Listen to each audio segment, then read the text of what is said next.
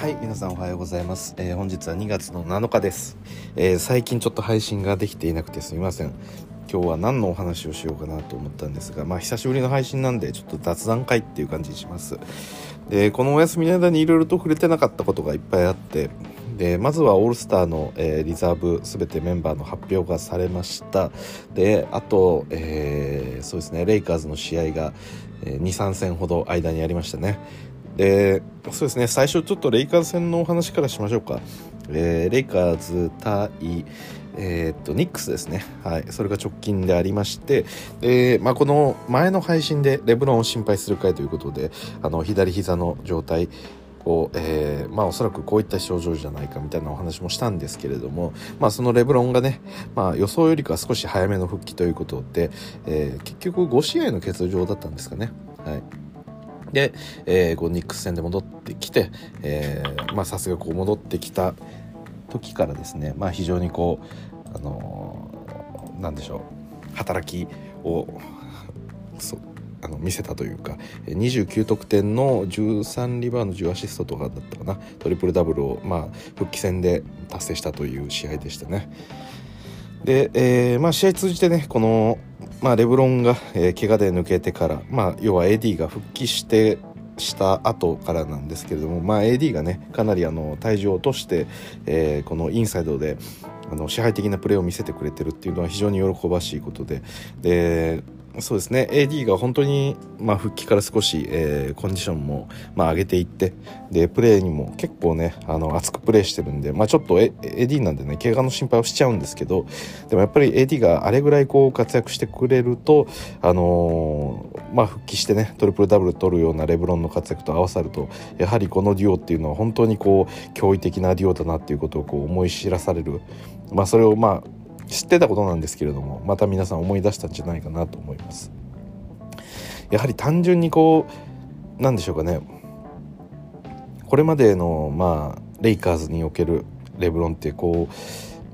う、まあ、昔のね、あのーまあ、若くて、えー身体能力も高くて勢いもあったレブロンというよりかはまあそうですね、あのーそれよりもこうゲームをコントロールする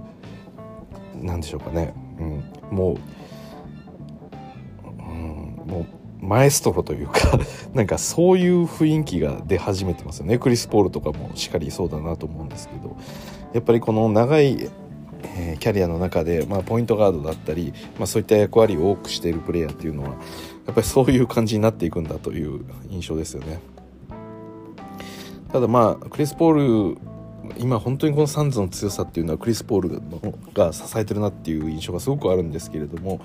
まあそれに加えてねレブロンの場合あの、まあ、プレーオフの経験もかなり多いプレイヤーなんで、まあ、レギュラーシーズンどれくらいの力で走ってプレーオフでどういう風に締めてやっていけばいいのかみたいなところがもういろいろとこう見えているんでしょうねきっと。でその中でまあゲームを作っていくっていうまあそんな雰囲気のレブロンですよね。でまあこれまでと違って結構勝負どころでもこうスリーポイントで打っていくみたいなこともやっぱ多くて。はい、なんかよりねあの、まあ、レブロンといえばやっぱりドライブが一番強力ですけどトランジションだったりが強力ではあるんですけれども、まあ、ここぞというところで、まあ、スリーを沈めたりっていうようなシーンも、まあ、このレイカーズに来て特にこうなんか増えてきたなっていう印象がありますよね。で、えーまあそういうレブロンがなんかマエストロモードみたいなこうすごいプレーを得点を重ねたりディフェンスでも、えーハイライトを作ったりしてるような時って本当にこうレブロンにこうやはり注意があの集まる時にだからそこにやっぱ AD がいるとさらにこうややこしくてレブロンから AD AD からレブロンへで本当にこうニックスのまあディフェンダーもそうですし私もあ次はどっちが得点取るんだろうぐらいの気持ちでこう見てるんですけれども、まあ、そういう時にカッティングで飛び込んできたリーブスだったり、えースタンディ・ジョンソンだったり、まあ、そういったプレイヤーにレブロンがパスを合わせてイージーなバスケットを作るとか、まあ、そうなってる絵をちょっとニックス戦でまた感じたんですよね。あこれやっぱりこの2人のデュオって強いなって本当にこう思いましたね。うん、で何でしょうかねこう一般的にこう最強のデュオみたいな感じで言われると例えばレイカーズだとコービーとシャックとかも言われると思うんですけどもなんかそのポジション的にあのデコボコでこう見た時にこうコービーとシャックとかってすごくあの相性がいい量っていう風に、まあ、なのはすごくわかるんですよね。はい、分かりやすいというかでこその出っ張りと、えー、引っ込みがすごくはっきりしてるというかまあ、シャックはシャックもう語るまでもないようなプレイヤーですけれども、まあ、それに対して、えー、コービーが、えーまあ、外からでもショットが打つことができるタフショットが決められるっていうのはあの何でしょうそのパートナーとしてあのまあなんかすごくこうお互いの、えー、得意なところをすごく強みを生かせて、まあ、苦手なところをこう補完し合えるような関係性って言えばあのいいんですけど私このレブロンと AD に関してもなんかすごい実はいい量なんじゃないかなっていうのはずっとやっぱ思っていて。でそれ何かっていうとあのやっぱり2人のその何でしょうかねオールラウンド性というかまあ、AD 今季3はかなり落としてますけど、まあ、基本的にこうミドルだったりもやっぱり打てるプレイヤーですし、まあ、レブロンも同じですよね。やっぱりドライブインサイドは強力なプレイヤーですけど、まあ、この間のニックス戦でも、えー、もう誰も止めようがないあのレブロンのフェイダーウェイあれも決めてましたしスリムも沈めてましたし、まあ、レブロンの場合はそもそもがこう超オールマイティーなプレイヤーなんで、うん、でやっぱり彼らのその何でしょうかねその肝みたいなところって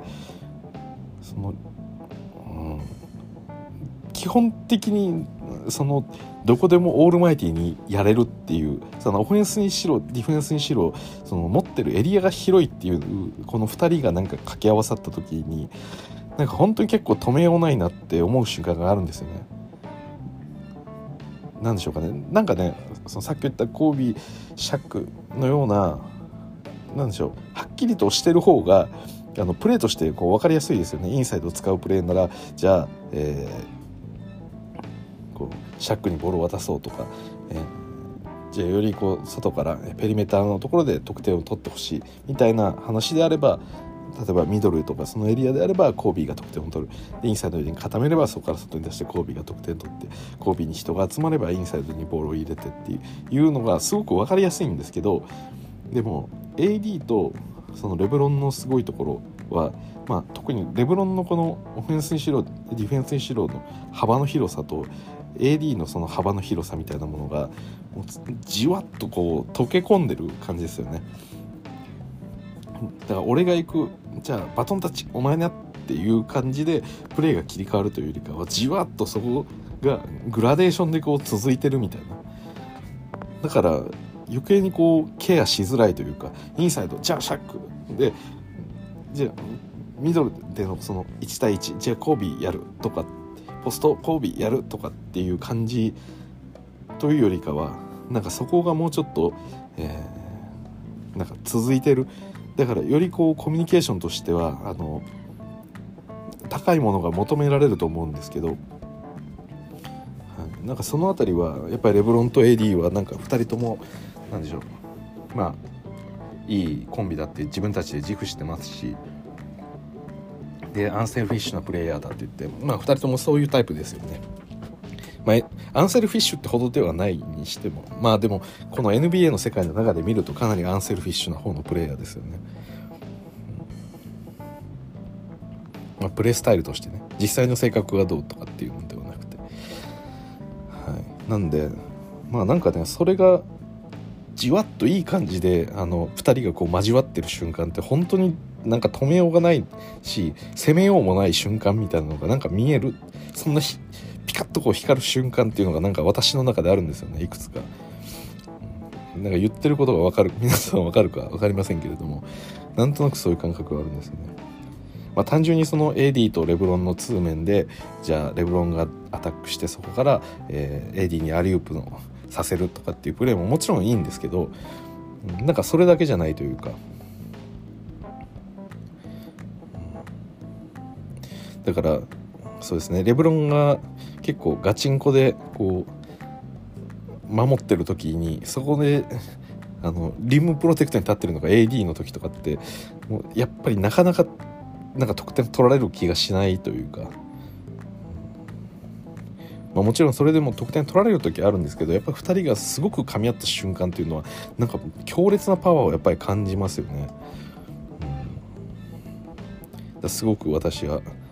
きですねやっぱりこの2人は。ただね、あのどうしてもポジション柄こうなんでしょう今それこそ、あのまあ、センターの時代ではないじゃないなんか微妙ですね。あの、まあ、どちらかというとガードンの時代だと思うんですけどでもあの今 MVP クラスのプレイヤーがみんなセンター陣だっていうことなんでなんとも微妙な言い方ですけど、まあ、ヨキッチとかエンビードはちょっと壊れてる あの異常なプレイヤーなんであれですけど、うん、そうですね。まあ、このセンタープレイヤーって基本的にその動きがそこまで派手じゃなかったりとかするんでそこまでこうねゲームに対してどこどこまで貢献してるのかっていうのがこう見えづらいかったりもしますよね。で単純にリバウンドって言ってもあのまあオフェンスリバウンドだと、まあ、自分たちのポゼッション稼げますけどそのまあオフェンスリバウンドの中でもなんでしょうイージーにたまたま跳ね返ってきたところに自分がいてオフェンスリバウンドがつくケースもあればもぎ取ってオフェンスリバウンドにするケースもあればディフェンスリバウンドでもそうですよね。外して真下にいて、まあ、自分がそれをたまたまキャッチしてディフェンスリバウンドがついてるケースかもしくはあの相手の厳しいまあ、オフェンスリバウンドの攻防に対して、まあ、勝ってディフェンしっかりとディフェンスリバウンドを抑えるケースもあるし、まあ、数字だけで見ているとなかなか見えないそのプレーの質みたいなものがあると思うんですけどそういったものって結構センター陣の中なかなかこう見えづらいですよね。やっぱセンターやってるだけで勝手にある程度ディフェンスそのリバウンドの数ってやっぱつきますしでそうですね。オフェンスリバウンドに関してもまあ相手のプレイヤーが例えばスモールで相手のチームが来てるのであればリバウンドがこう取りやすいケースがあったりもしますし、まあ、いろいろ状況あるんですけど私やっぱりねこの AD っていう選手はやっぱそんな目立たない活躍をものすごくしてるプレイヤーだとやっぱ思うんですよね。で先日のそのニックス戦の中でも結構何でしょうかね他のプレイヤー例えばラスとかがレイアップで外したものをそれを AD がプットバックで沈めるみたいなことがあの何度かあったんですねでこれ2019とか のシーズンも結構よくあったプレーで AD が、ま、しっかりと走っていてそのままプットバックで押し込むっていうケースがすごくあのやっぱりあったんですよね。外した後にそれを AD がしっかり拾ってそれを沈める。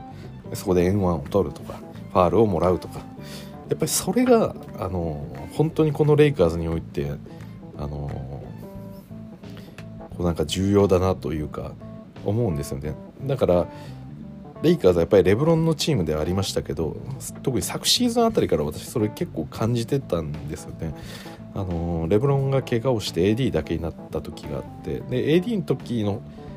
だけの試合とレブロンだけの時の試合をなんか見るとなんか AD がいる AD だけの方が硬い試合運びがなんかしやすいというか、うん、やっぱりあれほど強力なあのインサイドのリムリムプロテクターがいるっていうのは本当にこうレイカーズにとってもう超重要な役割だと思うんですよね。なんか私はやっぱりこの AD が DPOI なんじゃないかっていうところをやっぱ未だにこうあの疑ってない AD がずっと AD であり続けるなら、まあ、怪我とかをせずに、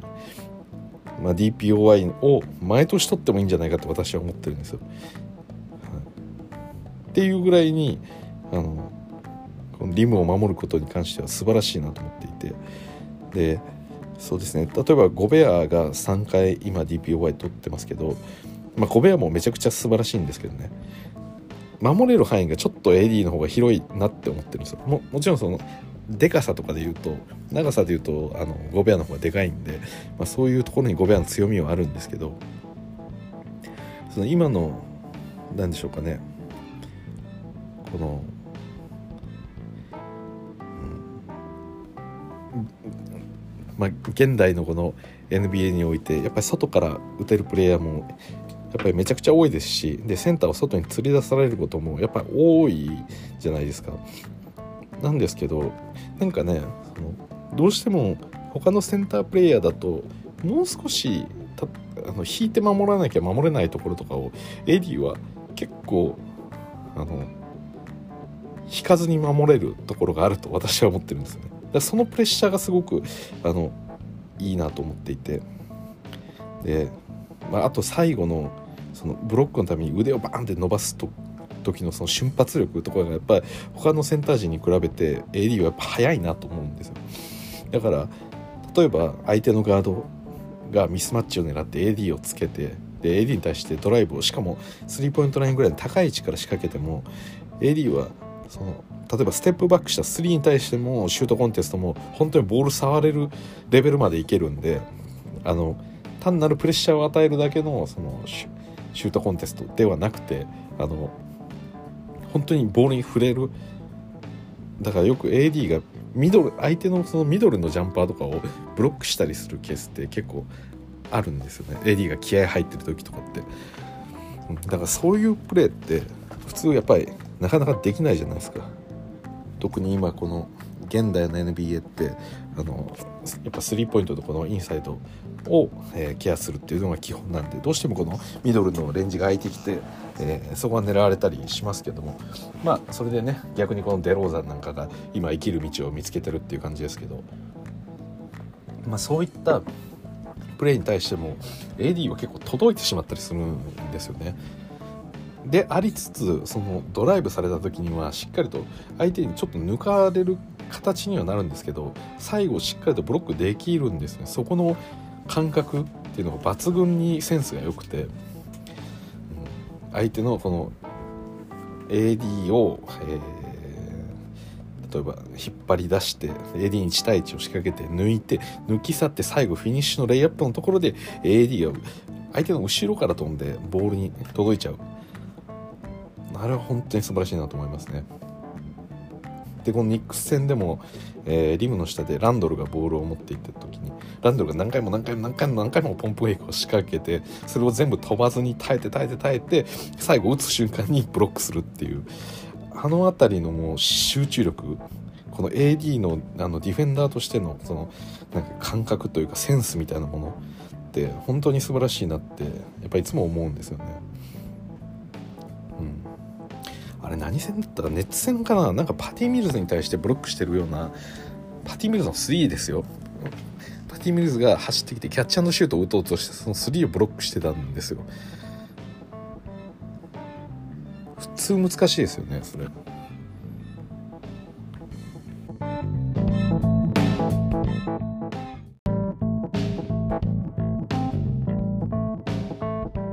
はいすみません。変なとこで切れてしまいました。はいそうです。パティ・ミルズの3も、えー、 AD が追いついてブロックしたというようなシーンもあったりもしました。まあそれぐらいね、えー、この AD というプレイヤーは、非常にこう才能があって、えー、まあ、守れる範囲が本当に広いプレイヤーだなということで私も大好きなんですけれどもね、はい、ただやっぱりこう分かりづらさはありますよね。そのレブロンとかマリック・モンクの活躍とかに比べるとまあ比較的こう AD って、まあ、インサイドでしっかりとあの得点を重ねるのでそこでファールをもらって、まあ、フリースローで点を稼いだりとかであとはまあさっき言ったようなプットバックだったりアリウープだったりとかフィニッシャーとしての役割が多いんでこうボールに持ってる時間持ってる時間というかなんか自分からこうショットを沈めてるっていう印象ってあんまなかったりするんで、だから意外とあれ？AD 今日こんな得点取ってたんだみたいな日ってやっぱありますよね。であとやっぱ素晴らしいなっていうのはそのフットバックとかもまあそんだけ走ってるってことなんでやっぱ偉いなって思いますよね単純に。でまあなんでしょうこうバスケットの中であのー、まあ一番こう分かりやすい指標とかだとフィールドゴールが何点取ったのかとかリバウンド何本なのかとかアシストいくつなのかとかやっぱり多いと思うんですけど、うん、やっぱりそのリバウンド1つとか取ってもあのまあこのチーム試合の流れにこう大きく、えー、少しずつ積み上げていけば大きな流れを生み出せるような感じっていうのはなんかあるなっていうふうに私は思っていてでそれこそあのまあ、逆に言うとそのターンオーバーとかのは1回のターンオーバーによって起きるこのマイナス度合いの大きさですよね。でよく今のプレーはあの自分たちのポゼッションを失ったんでで相手にポゼッションを与えてしかもそれをスリーを決められてしまったみたいなだからもう本来プラス2点できるような、え、イージーな例えばダンクを外したであれば2点の得点機会を失ってるからマイナス2でさらにそれで、えー、あのそのボールを相手に取られてそのまま、えー、トランジションからダンク決められたらそれでマイナス2ってなるとまあ一つのこの、まあ、ダンクミスのプレーでマイナス4点のプレーになるみたいな言い方ってするじゃないですか。でもあれってなんかこう口でこう軽く言ってしまうんですけどやっぱりあれはめちゃくちゃ大きいなと思っていて、うん、特に何でしょうこうワンオンワンとかで全部をこう打開していくようなプレイヤーがいないようなチームというか、えば KD とかハーデンとか、えー、カイリーみたいな、まあ、すごくオフェンシブなプレイヤーたちが、まあ、何が何でも得点を取れるみたいなプレイヤーが、まあ、いたりしない限り、まあ、チームとして、えー、しっかりと何でしょうこう連携の中で得点を取っていったりとか、えー、まあイージーなショットを、まあ、なんとか作り出して、えー、そこで点を取るとかもそうなんですけど、まあ、そういうチームプレーでやるやるほどにそういった、えー、なんかマイナスのスコアっていうのは大きくなんかチームの勝利に対して影響を及ぼすような気がしてるんですよね。はい、なんでそれで言うと今のこのレイカーズで AD のがやってることのそのプラスっていうのはすごく見えない部分で多いなって思っていて、まあ、単純にそのなんでしょう AD がやっぱりインサイドで一度こう争ってくれるんでやっぱり相手のこのトランジションっていうのもどうしてもあの生きづらくはなりますよね。AD にやっぱりオフェンスリバウンドを取られるとあのまあ、そこでね何かしらファールとかで、えー、得点を取られたりするんでやっぱりそこを取らせたくないとで通常のリバウンダーよりも、まあ、もう少しリバウンドに多く人が絡むようにやっぱりなってきますしでそうなると相手の走り出しトランジションがやっぱ遅れてくるんでそのディフェンスリバウンドをしっかり抑えようっていう意識がやっぱり強くなってくるそうすると、まあ、レイカーズの、えー、今ディフェンスってそこまで良くないですけど特にトランジションディフェンスとかに関してはまあね、そんな元気に走って戻る、えー、プレーもやっぱりいないんでなかなか厳しいものはありますけれども、まあ、そこを牽制することができたりとか、まあ、その AD がインサイドで支配的になることによっていろんなことがこう AD に引っ張られていく。でそれが結果的にあのレイカーズの、えーまあ、プレーのしやすさ他のプレイヤーたちが動きやすくなっていく。っていうことになんかつながっていくなっていうふうに思っていて。まあ当たり前の話かもしれないんですけどやっぱり AD がインサイドで活躍してるとそういう印象はすごく抱きますね。でそうですね、まあ、同じくレブロンもいろんなプレーがある中で、まあ、自分自身のそうですね。あの何でしょうレブロンがスコアできるみたいなところがどんどんどんどんあのチームの流れにこう加わってくるんでやっぱそれが脅威になって相手もこうレブロンのことをこうウォッチし始めると、まあ、他のプレイヤーたちも動きやすくなっていくとか、まあ、レブロンもね、まあ、リバウンドを取ろうと思えば取れるんで、まあ、それでも結構、えー、この間の試合の中では働いていて特に4球のあたりとかってやっぱディフェンスがすごく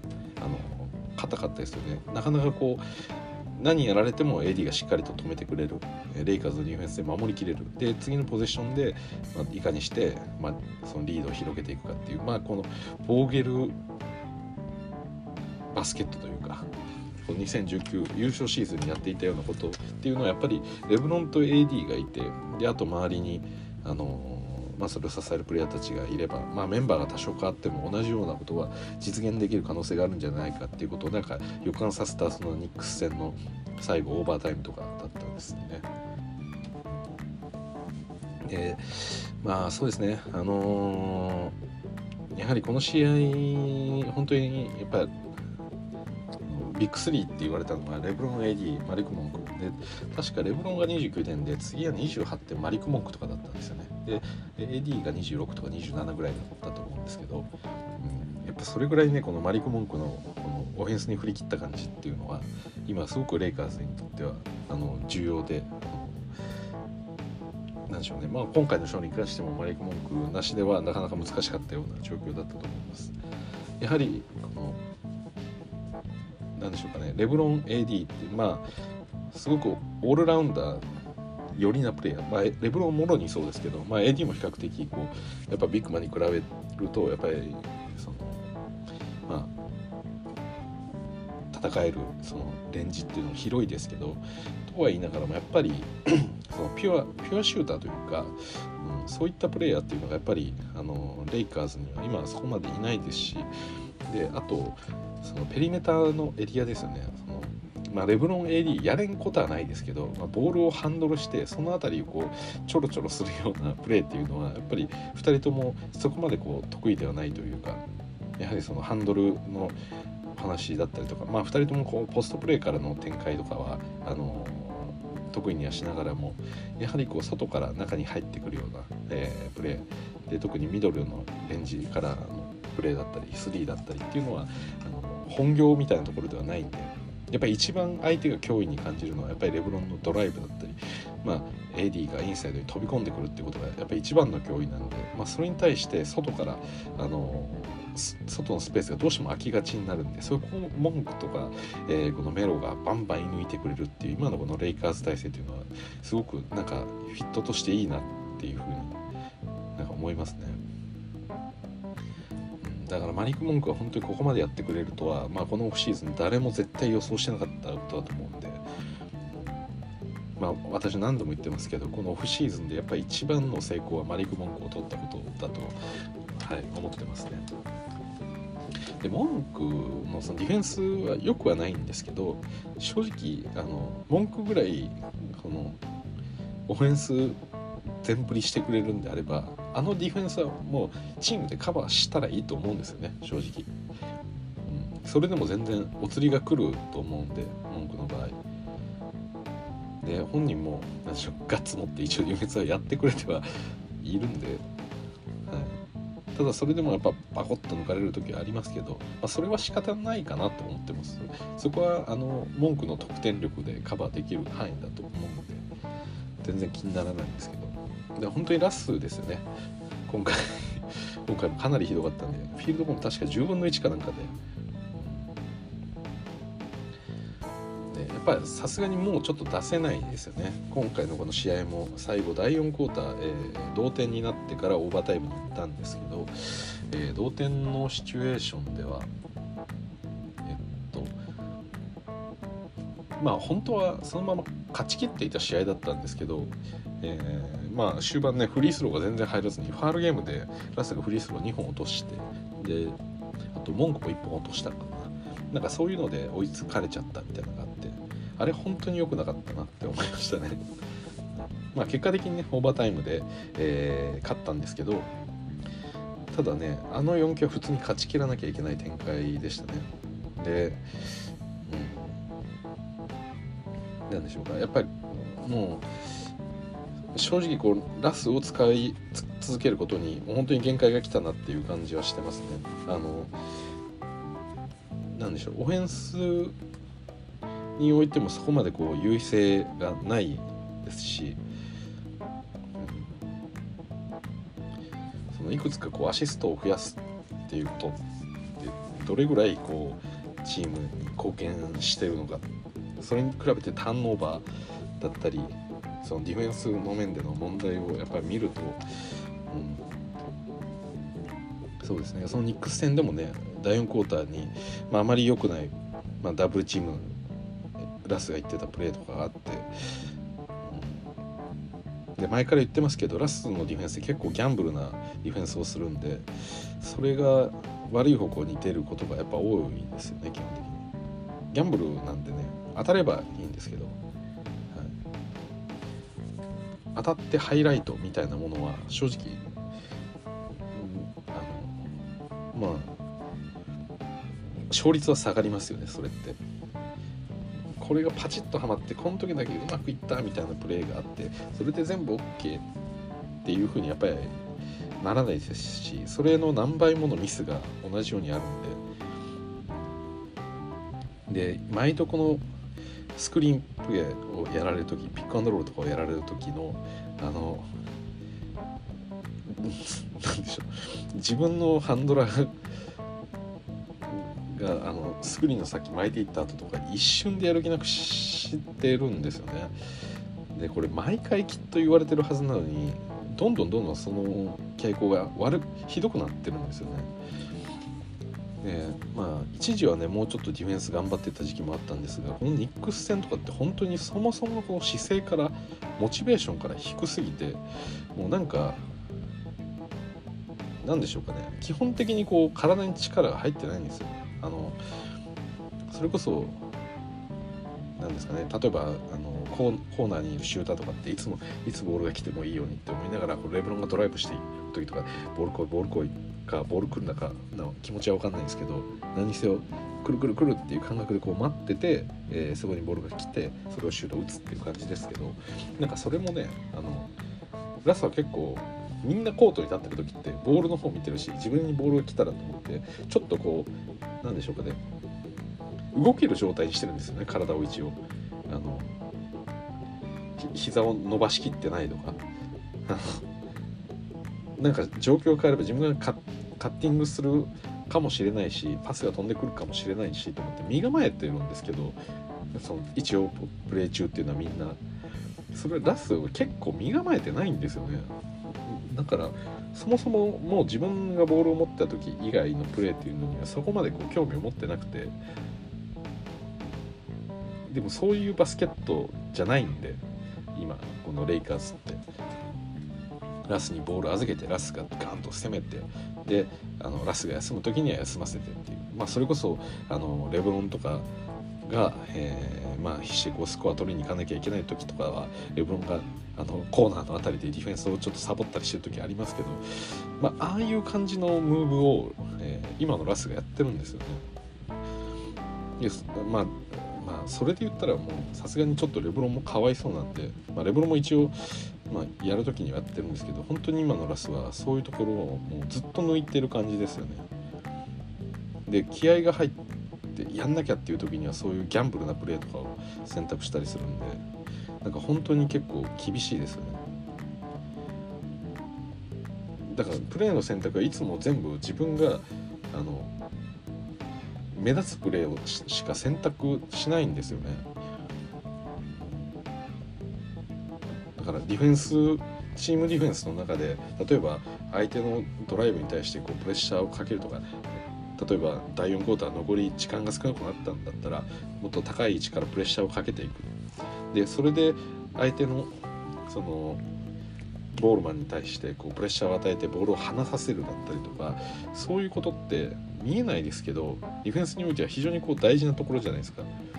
相手のエースプレーヤーにやっぱり攻められるっていうのが一番相手にとっても確率高いんでそこからまずボールを渡さない離させるっていうところとかトランジションにおいてそういったプレーヤーに、えー、プレッシャーをかけるだけで、えー、レブロンが追いついてきてチェイスダウンをブロックしたりとかあの、まあ、相手のオフェンスももう一度、攻め直しだっていうような風にトランジションをとやめたりもするじゃないですか。だからディフェンスにおいてそのことが起きる前とかの段階で相手に嫌な相手が攻めづらくするような、まあ、苦労というかひと手間ってみんなやっぱいいディフェンダーってやるじゃないですか。でそれを一切しないですよね。本当にそれをスティールできるかどうかとかあのリバウンドをしたかどうかとかなんかそういう物事の捉え方しかあんましないなっていうのを最近見てて改めて思いますね。だからもう厳しくなってるんだと思うんですよこれ。多分もともと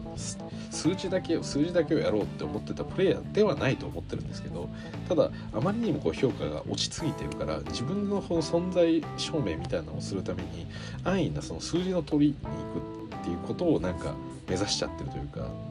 なんかもうこれ言ってしまうと結構言い訳ができるようなプレーをわざと選択してるというかうんそのギャンブルに行ってたんだからそれはよく攻めたね。でもギャンブルうまくいかなかったけどよくチャレンジしたよみたいな言い訳が通じるような選択というか、うん、だから、まあ、本来なら、まあ、相手に一応吹き飛ばされたりしなしながらでもあろうが多少あのなんか相手に普通に普通に1対1のあのディフェンスでついてるけどちゃんとついていけなくてあの相手は少しだけ遅らせることはできたけど相手に得点取られてしまったとか。やっぱそういう見え方普通にあ普通にそれなりのことこの辺でもできないんだっていう見え方をしないためのなんか過剰にアタックするとか過剰にギャンブルするとかそれでなんかごまかしちゃってるみたいなことが今起きてるなって思うんですよね。これ言ってる意味わかりますか？ねうまく説明するのは私は下手なんですけど。うん。そうですね。なんか言い訳ができるプレーを探してるというか。でもそうですね。まあだから今のラスってやっぱり正直そういうプレイヤーだと思うんですよ。まあ元からねあのディフェンスにおいてはそんな良かったプレイヤーではないですけどやっぱりオフェンスでのあの能力っていうのはやっぱり失ってしまってまあ、いろいろとこうアラが目立つようになってきたっていうのが今の状態だと思うんです。でもちろんこれラスがチームのトップのエースになれるようなチームに行ったとしたらもちろんラスは得点はめちゃくちゃ伸びますよ。多分20何点とか絶対取れますけど、うん、取れるけどでも結局多分そういうマイナス面っていうのはそんな変わってないと思うんですよね。だからそれが許されるようになるだけというかからさっき言ったようにディフェンスでちょっとサボったりしててもあラスは普段ドライブいっぱいしてるからあまあまあ仕方ない許容できるってなるだけであって別に多分改善はしないと思うんですよね。今のこのレイカーズの状況を見てると。これぐらいこう叩かれる状態になっていても今なお以前よりもやる気を失ってるっていう感じなんでもう本当にニックス戦はひどかったんで、うん、で結局ねあのそのまあ4球フリースロー2本外してしまったっていうのはありましたし、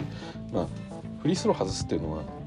いい答えではないですけど全くまあ仕方ないっちゃ仕方ない仕方ないで終わらせたくはないんですけどでも仕方ないっちゃ仕方ないことですけど、まあ、それ以外の部分でも、うん、やっぱりうまくいってなかったんでオーバータイムはそのラスが外れたんですよね。はい、でそれでレイカーズ結局勝ったんですよね。で前のそのペイサーズ戦かの時に初めてボーゲルがそのラスをクラッチから外すクラッチタイムで外していくっていう、まあ、そういうあの、まあ、ことをやりましたけど、まあ、今回ニックス戦で改めてやって、うん、もう決定的じゃないかなと思いますね。正直言って私レブロンのファンですけどやっぱ自分がこうファンだったとしたら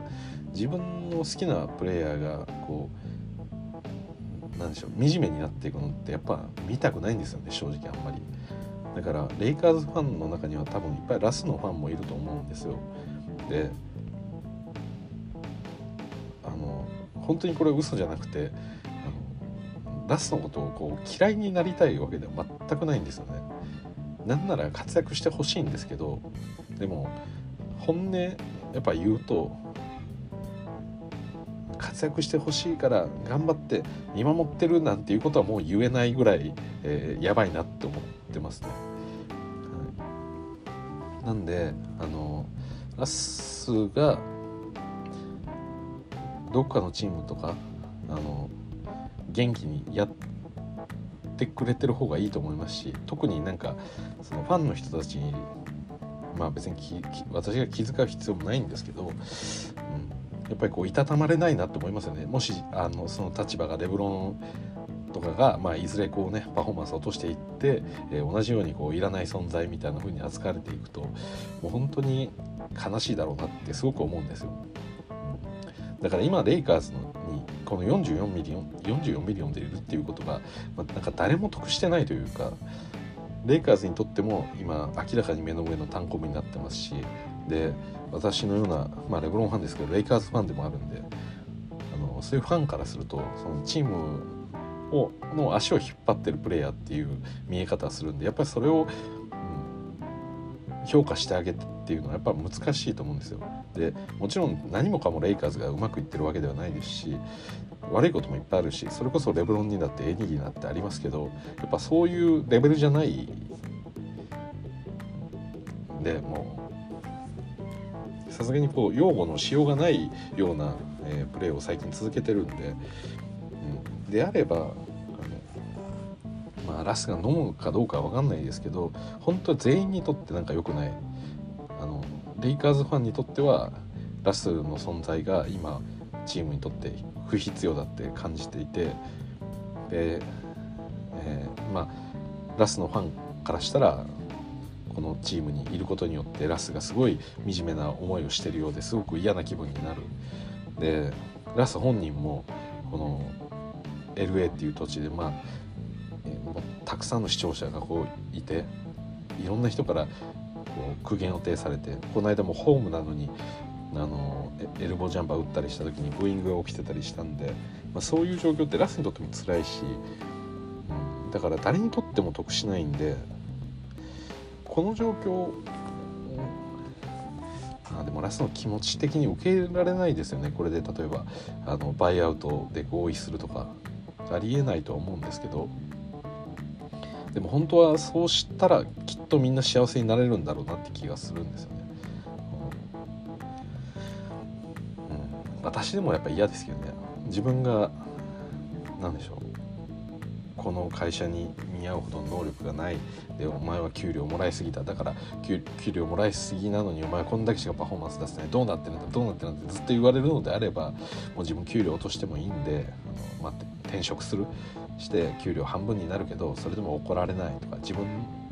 がそのできる能力の範囲内でその期待通りの活躍ができるところに行けばそんな怒られたり人からこう言われることもなくなるんで、まあ、自分もね仕事ができないみたいな風に思う必要もなくなるんで、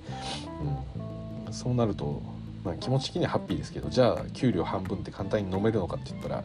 まあその守るべきものがあったりするとなかなかそういうことも、判断できないですよね。だからラスぐらいのプレイヤーでしかも今までその自信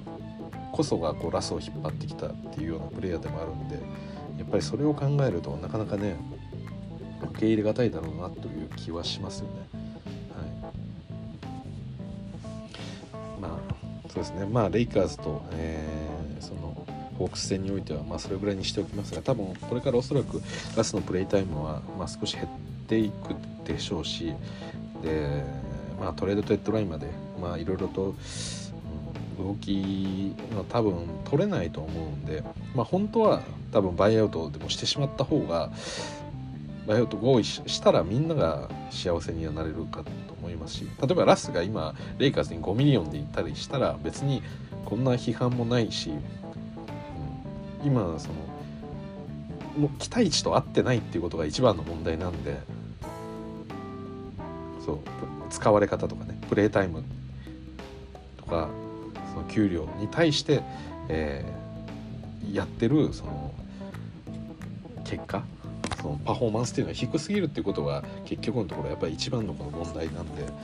だからそれを給料が実際下がればなんかね他のチームでも例えばシックスマンみたいな使い方とかすごいしやすいでしょうしでそれで多分もうめちゃめちゃ元気なんで1試合で多分十何分しか出ないとかになったらめちゃめちゃ元気に走り回ってダンクばっかりする姿を見れると思うんですよ。でやっぱそれって本人にとっても楽しいしファンにとっても楽しいしいやそのチームにとってもありがたいし、まあ、仮にそれがレイカーズでまあレイカーズでは起きないでしょうけどもこんな感じになっちゃってるんでないですないですけど、まあ、それが例えばファンチームの中で起こったりしてもあのファンチームもファンとしても嬉しいし、えー、まあラスはレイカーズはラスのことを使い切れなかったみたいな感じでこういろいろ言い返したりもできるじゃないですか。なんかそういうのをもろもろ考えると、うん、やっぱり本当はバイアウトできたらいいんだろうなって思うんですけど無理でしょうねきっと、うん、そんなプライドそんな安いプライドなまあ安いっていう言い方あれですけどやっぱりそこのプライドは誇り高いと思うんでやっぱり NBA プレイヤーって。今のこのレイカーズ優勝させさせるぞって言ってビッグスリーっていうような感じで来てそれで結局シーズン中にバイアウトで、まあ、数ミリオンで他のチームに契約するなんてちょっと考えづらいですけどみんなにとってそれが一番幸せな気がする。そうですね。まあ、レイカーズにとってはね今シーズン、まあ、バイアウトを知って、まあ、スラリーが空いたところで、うん、まあ一体何ができるんだろうっていう感じにはちょっとなっちゃいますけど、まあ、少なくともねなんかこのままいくとラスのセーターとかで、あのまあ、シーズン進むにつれてねよ余計に叩かれていくっていうのも目に見えてることなんでであればなんか別の解決策を探してほしいなと思います。はいまあ、レイカーズ肉戦については、えー、ここまでとします。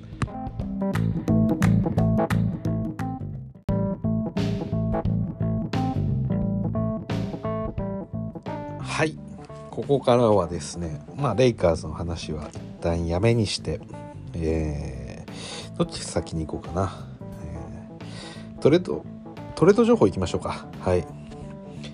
でえー、っとまあ皆さんご存知の通り、えー、トレードデッドライン近づいております、えー、今年はですね2月の11日の早朝ぐらいですかねが、えー、デッドライン。まあ日本時間でそれぐらいになります。でえー、っとそうですね。今回、え、なんと日本はですね金曜日が祝日。2月の11日が祝日ということでその前日である木曜日2月10日の晩も皆さん夜更かしし放題ということでまあおそらくねあのーなんでしょう NBA 好きの方たちはみんなでこうね身近に知り合いがいる人はこう集まってトレードデッドライン情報を魚に酒を飲むと。で「おおこのトレードが起きた。やべえ!」みたいなことを言いながら飲むと非常に楽しいんじゃないかななんて思ってます、はい。まあ、ちょっとコロナの時期なんでねあのなかなか難しいかもしれないんですけども、まあ、オンラインとかで、えー、皆さんでこう集まってやったりしてもいいんじゃないでしょうか。なんかね最近こう SNS とかでもそれこそ YouTube ライブみたいな感じで、えー、この NBA 系 YouTuber の方とかが、まあ、そういったものを共有したりですとかえー、あとはまあ何でしょうかね。あのまあツイッターでも最近なんかツイッターの機能でスペースでしたっけ？何て言うんでしたっけ？なんかこうツイッターのアカウント同士でみんなでこう喋ったりとかできるんでまあそういうので見ながら、えー、こうオジとか、えー、シャムの、えー、シャムズのねあのツイートを待つっていうのも面白くていいんじゃないかなと思ってます。はいまあ、私はおそらく家で一人で「うお!」とか勝手に 言ってるような感じになるかなって思うんですけどもまあ皆さんねこのトレードデッドラインはやっぱりこう NBA の一つの魅力でもあるんで、うん、皆さん楽しみにしていただいたらいいんじゃないかなと思います。はい、今年あそうですね早朝って言いました午前5時までですね。はい、なんで多分ねいろんなこうなんでしょう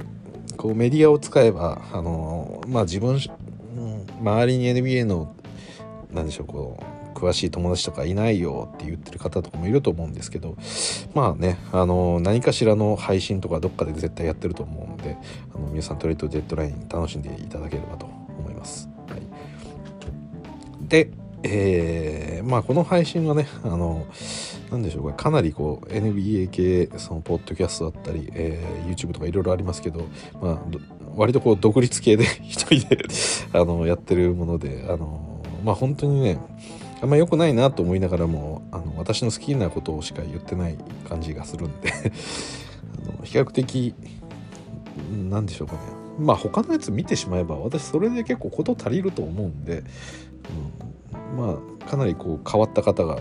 え、私の配信をなんか聞いていただいてるみたいではあるんですけどまあそういった方を大切にしつつ、えー、やっていきたいなと思います。でえっとそうですねあのまあ情報の鮮度も、えー、ものすごく今悪い トレードのお話ですけれども、えー、クリッパーズがノーマン・パウエルと、えー、コビントンを、えー、獲得しましたよね。はい、で逆にクリッパーズからはブレッドソー、ジャスティス・ウィンズロー、えー、キーオン・ジョンソン、えー、あと2025の、えー、2巡目指名権いうことで、えー、トレードがされました。これももう数日前ですよね。4日ぐらい前だったかな。にされましたけれども、うん、ちょっと驚きでしたよね。あのクリッパーズって今今季はカワイ・レナードとポール・ジョージ。この2大看板が今怪我で、まあ、試合を休んでるとこなんで、まあ、この今の時点でねむしろ普通こうなんでしょうかね。うん。ちょっとそれこそクリッパーズも確かあのタックスラグジュアリータックスがあるんで少しでもこのサラリーを減らしたいみたいな今季は優勝しないし優勝できる年じゃないしってやるのかなと思いきやなんか普通にね、うん、このパウエルとかコビントンっていうようなまあいわゆるこう優勝を目指してるチームが最後に一人こう取るような、まあ、そんな、えーまあ、プレーを プレーじゃないですね。そんな、えー、形でやってるんでちょっと驚きですよね、だからなんか、まあ今このクリッパーズといえばバルマー GM ですよね。元マイマイクロソフトですか。はい。のえー、こんな形でねもうラグジュアリータックスなん関係ねえよっていう感じで取りに行ってるのがまあいいなと思いますね、はい、潤沢で。我々もバルマだったら多分カルーソはいなかったあの いなくなってたいなくなってなかったんじゃないかなとか思ったりもします。はい。で、えー、今日ですね行われたトレードが、えー、キャブスが、えー、ルバートを獲得したと。で、えー、代わりに出ていったのがルビオ。そうですね。リッキー・ルビオキャブスでかなりうんいい関係を築いていただけに残念ですけどまあ今キャブスがね、まあ、勢いに乗ってますからキャブスの勝利を考えるとこのトレードは正しかったんだろうなって思うんですけどまあこの今季のねキャブスを見ていたファンの気持ちからすると、まあ、ここまでねこのチームを立ち上げてくれた、えー、リッキー・ルビオがまあこう道半ばでね残念ながらシーズン全休の怪我を負ってで、うん、まあそれでもねこのキャブスはいまだにあの高い順位を、なんとか保ってるような状態なんで,、うん、で考えるとねまあもちろんこの今のタイミングで怪我で出られないルビオよりかはあの、まあ、ハンドラーとして活躍できること、うん、ルバートとかが入ってくれるっていうのはめちゃくちゃいいとは思うんで、ま、キャブスはねこう涙を拭って前にもう進んでいくようなフェーズになったということですよね。はい。でえー、まあ、もちろんこの怪我しているルビオを、えーまあ、出すにあたってそれ以外の2022の、えー、1巡目指名権で2022の2巡目指名権ですかね。で2027 2巡目指名権と、まあ、このペイサーズは、えーまあ、チーム自体をね今年再建するっていうような、まあ、話があって。でえー、まあそれ考えるとね、まあ、ルビオっていう、まあ、ベテランのポイントカードもらってかつ、まあ、指名権をもらえるっていうのであればまあここはまあ、ペイサーズがそれを取りに行ったっていう感じですね。うん、そうですね。まあ今回このキャブスと、えー、ペイサーズで、まあ、このトレードが行われたことによってこのペイサーズが今季も再建でいくっていうのはもともと言われてたことですけれども、まあ、ある意味確定になったかなと。であとは、まあ、どんな選手が出てくるか。それこそあのターナーだったりサボニス、まあ、この辺りが今年のトレードデッドラインの、まあ、目玉商品というか になりますけれども。まあ、うん、ペイサーズねこの再建の大さが出てからあの再建って言いながらも意外と試合に勝つみたいな日が続いていやこれもしかしたらペイサーズ再建しないんじゃないのとかっていうのも一瞬思ったりもしたんですけどやっぱりするようですね。はい、まあ楽しみですよ。トレードデッドラインのねこういう、まあ、商品が増えたっていうことまあでもレイカーズはね、えー、まあ大して動きはないかなとは思います。まあさっきの配信でも ちょっと言いましたけど、まあウェストブルックが、バイアウトを合意するみたいなことがあるとかなり衝撃ですけどね。これはめちゃくちゃ衝撃ですけど。まあ、あんまりねそのどっちにしろトレードできないんであれば、まあバイアウトにそんな乗る意味もないですけどね。今の段階でやる意味があまりないというか今シーズンまるまるいたらいいと思いますし、うん、どうなんでしょうかね。はい。っていった感じで、えー、トレード情報でした。であとはまあ一応オールスターも見ますか。NBA オールスター。オールスター出てますよね。えー、っと。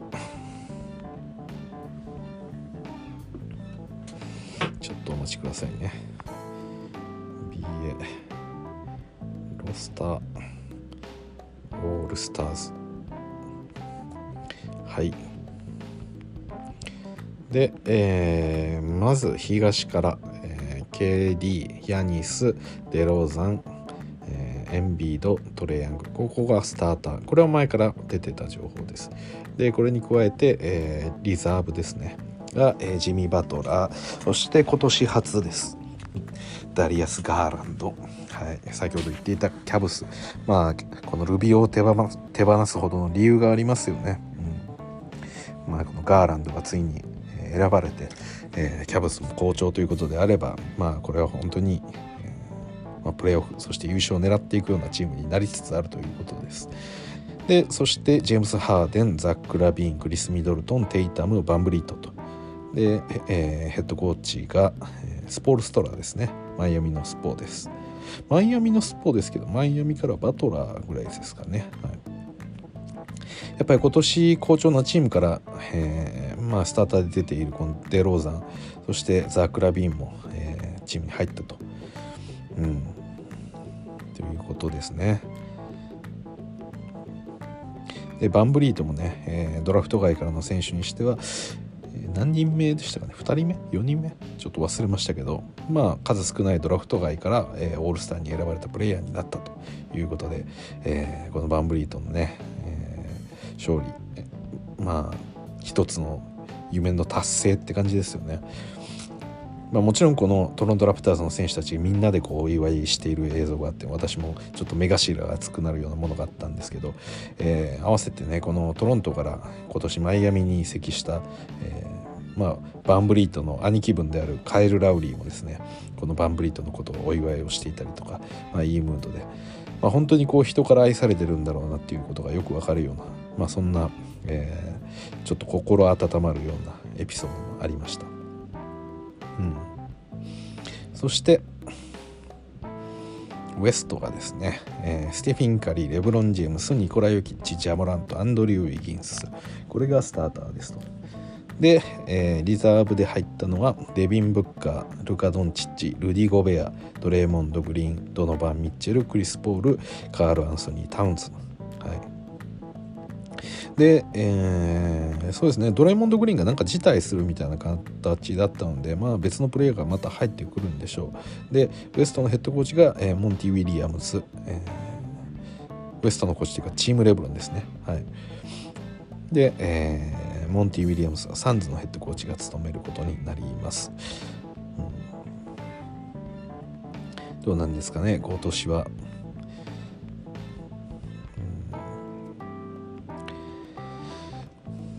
そうですね。まあ AD もやっぱり入ってこなかったですね。ここには。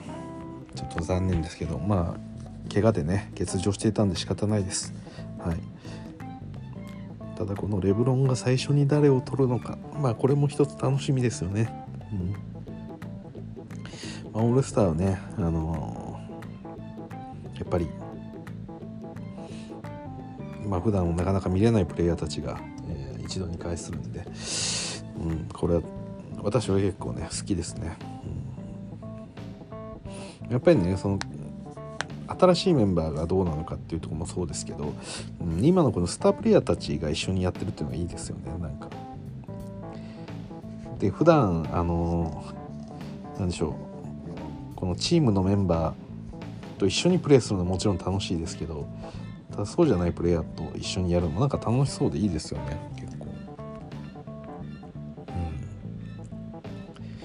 という感じです。はい。ぐらいかな。あとは何か言うことはあるかな。